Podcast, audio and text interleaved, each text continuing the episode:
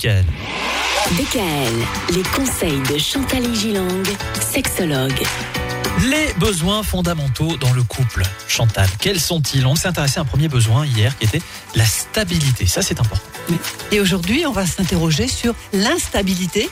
Quand je dis l'instabilité, c'est-à-dire également un petit peu l'imprévisible. Ce qui est une bonne chose? Oui, je dis instabilité pour démarquer stabilité et pour introduire une notion de polarité. Hmm. Trop de stabilité, vous avez toujours le plan-plan, le rituel, faire l'amour toujours pareil, etc. Nuit au couple et donc à la sexualité.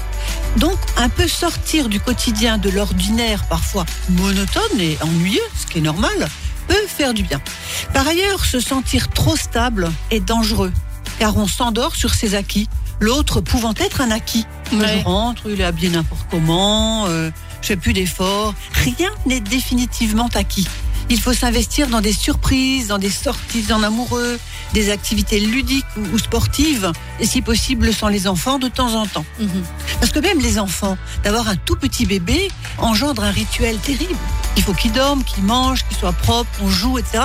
Et tout ça impacte le couple. Évidemment. Les couples très papa et maman poule.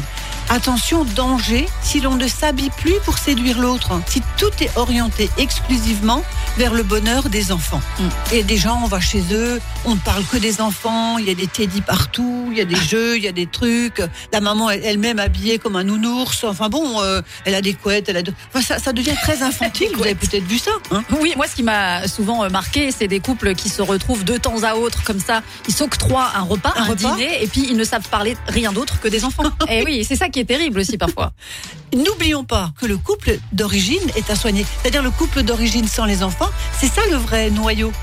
Un couple en bonne santé, c'est une famille en bonne en santé. bonne santé. On aime nos enfants, mais c'est bien quand même d'être en couple. Et puis quelque part, je pense que c'est aussi donner le bon exemple à nos enfants. Oui. Que de leur faire comprendre que papa, maman ont besoin de se retrouver, Oui, et que c'est oui. important le couple. Oui, et puis d'avoir parfois une nounou ou un nounou. Moi, j'étais Oui. pas mal de temps à Paris, et à Paris, il y avait beaucoup de garçons nounous qui s'occupaient très bien des tout petits. Ben, il n'y a pas de raison. Ben oui. Pourquoi ne pourrait-il pas Michael, Eh vous ben, allez enfin. prendre un nounou, vous, par la suite. hein. Pour moi Oui, pour votre bébé. Ah, pour mon bébé Pas pour vous, Michael. Bon, Ah, lui, ça, c'est plutôt une nounou, je pense. Demain, Oui, bon, bah d'accord. L'exemple est mal choisi. on, continue nounou. à parler des besoins fondamentaux pour le couple. On va parler de reconnaissance demain. Ça aussi, c'est important. DKL. Retrouvez l'ensemble des conseils de DKL sur notre site internet et l'ensemble des plateformes de podcast.